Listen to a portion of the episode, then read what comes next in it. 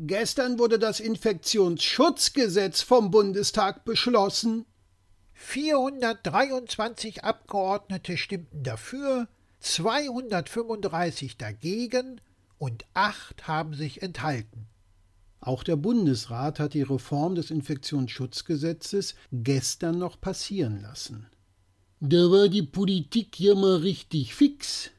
In diesem Fall war die rasante Umsetzung ja wohl auch alternativlos. Da stimme ich dir absolut zu.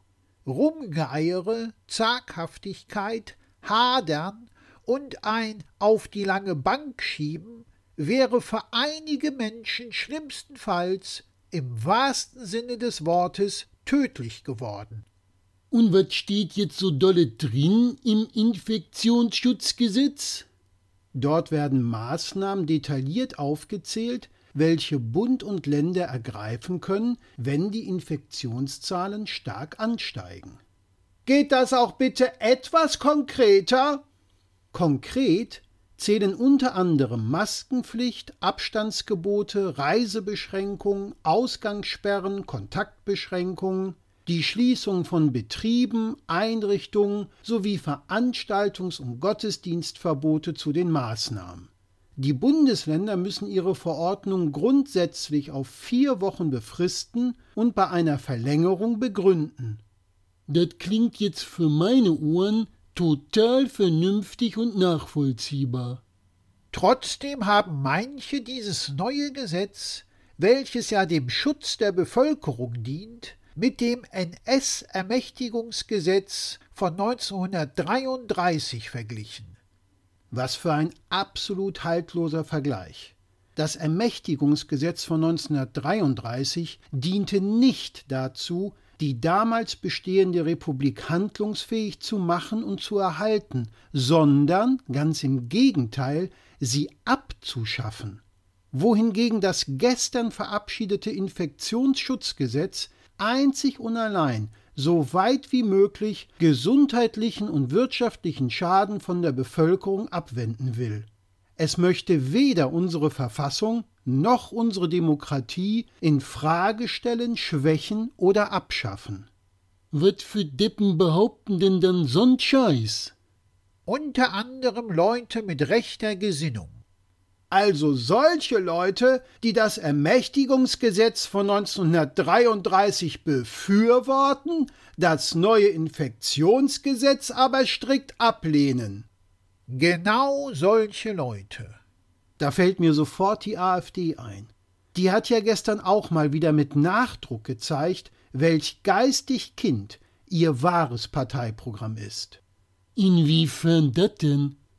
Als Bundesgesundheitsminister Jens Spahn seine Rede begann, hielten große Teile der AfD-Fraktion weiße Plakate mit Trauerflor hoch, auf denen Grundgesetz mit dem Datum 18.11.2020 stand. Hä? Das neue Infektionsschutzgesetz trägt doch nicht das Grundgesetz zu Grabe. Was ein Kappes? Dieser Kappes war, wie so oft, nichts weiter als eine peinliche Provokation der AfD, eine verbotene dazu. Solche Aktionen sind im Bundestag ausdrücklich nicht gestattet.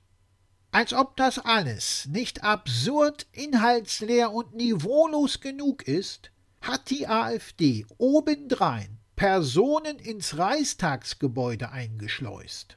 Diese haben dann Abgeordnete bedrängt und ihnen Handykameras ins Gesicht gehalten. Von diesen Aktionen gibt es unter anderem ein Video, welches in den sozialen Netzwerken kursiert. Dieser kleine Film zeigt eine Frau, die im Reichstagsgebäude Bundeswirtschaftsminister Peter Altmaier mit einem Handy filmt und mit teilweise beleidigenden Worten auf ihn einredet. Nach jetzigem Wissensstand stecken hinter dieser Aktion rechte Medienaktivisten aus dem Umfeld der AfD.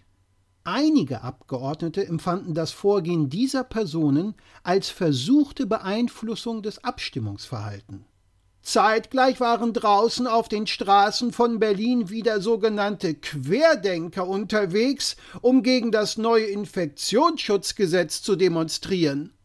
Natürlich ohne Masken zu tragen oder Abstände einzuhalten. Natürlich. Jede Menge Rechtsextreme waren auch wieder dabei.